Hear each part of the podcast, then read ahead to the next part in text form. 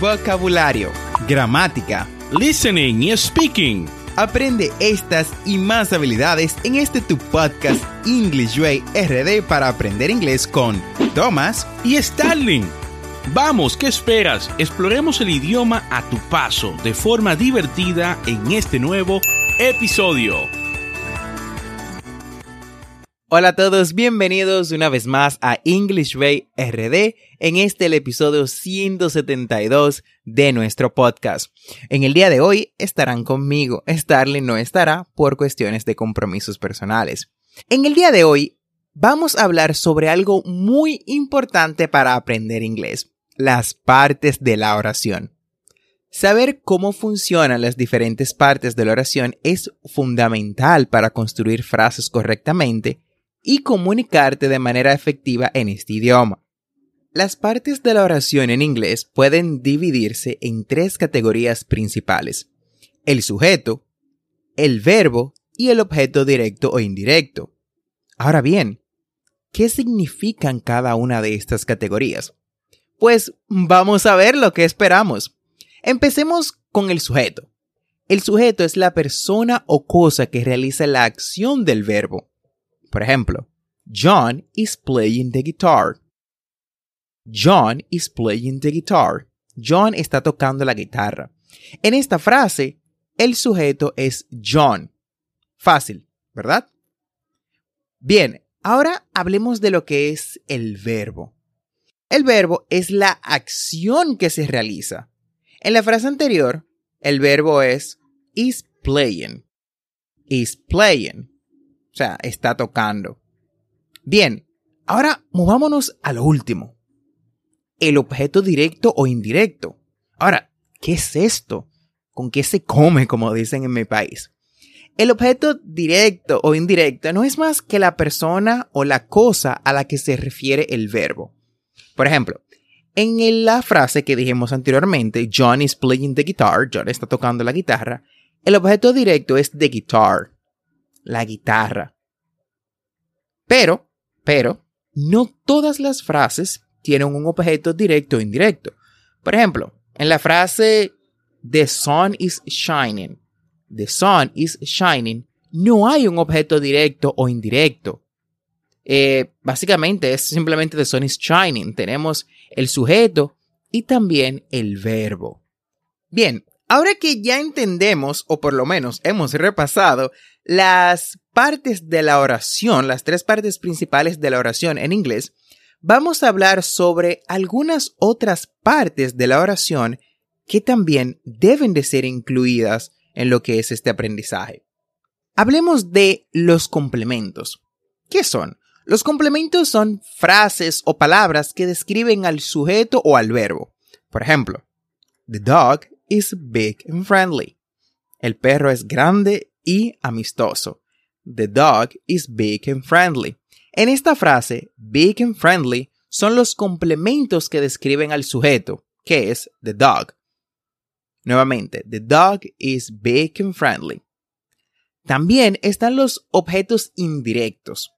Los objetos indirectos son las personas o cosas a las cuales se refiere el verbo, pero no se perciben en acción directamente. Por ejemplo, She gave her parents a gift. She gave her parents a gift. Ella les dio un regalo a sus padres. En esta frase, el objeto indirecto es her parents, debido a que ellos fueron quienes recibieron el regalo. Además, hay otras partes, como son los adjetivos, los cuales describen al sustantivo, y también los adverbios, que describen al verbo o al adjetivo. Por ejemplo, The beautiful bird sings softly. The beautiful bird sings softly. La hermosa ave canta suavemente. En esta frase, beautiful es un adjetivo que describe al sustantivo bird y softly es un adverbio que describe el verbo sings. Ahora que ya conoces las diferentes partes de la oración, es hora de practicar. Te propongo un ejercicio. Escribamos frases con diferentes partes de la oración y las identificamos.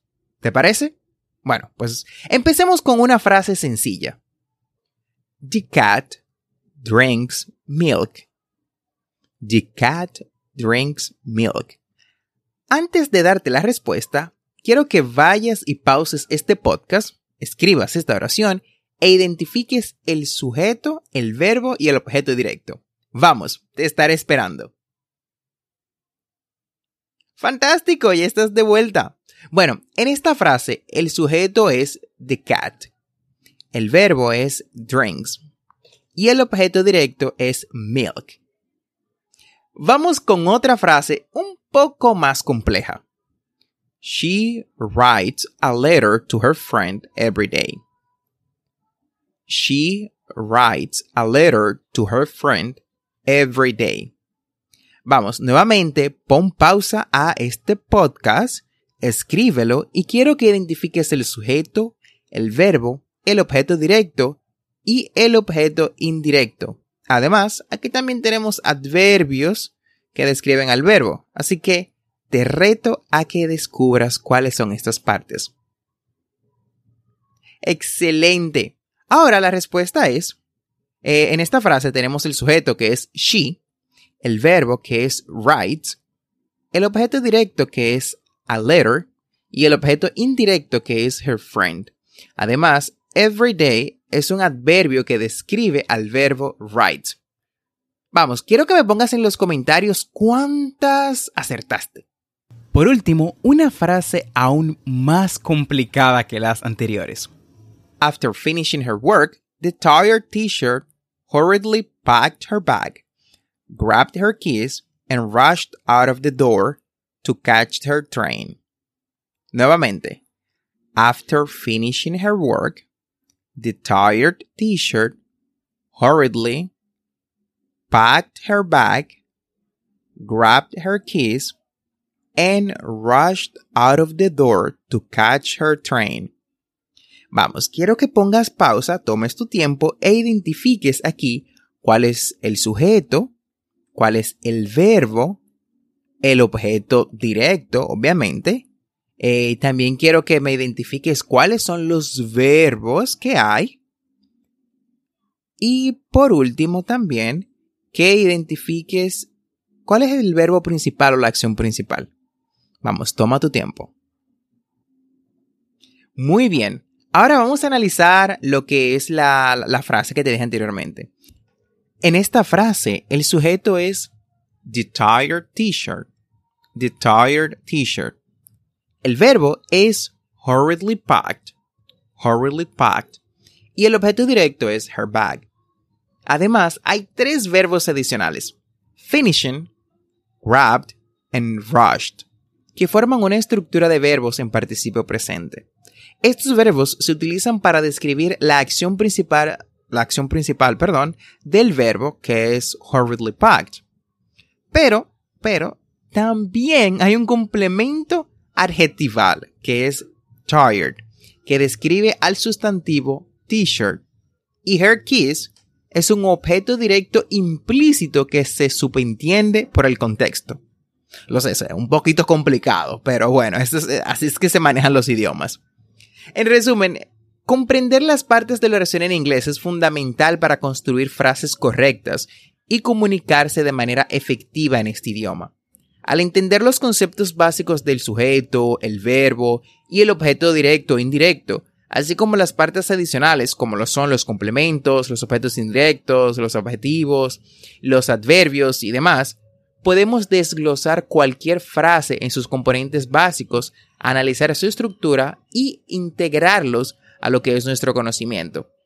Y si quieres mejorar lo que es tu inglés practicando, bueno, practique escribiendo tus propias frases y desglósalas en partes de la oración.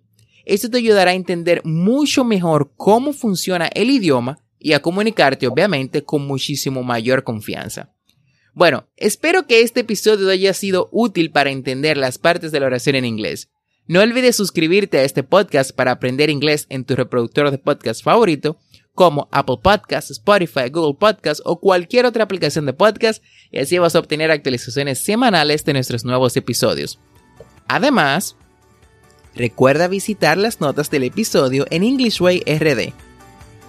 Ahí encontrarás las conversaciones que trabajamos en cada episodio, las transcripciones, ah, recursos adicionales y muchísimo más que nosotros ponemos en el website para que puedas aprender inglés.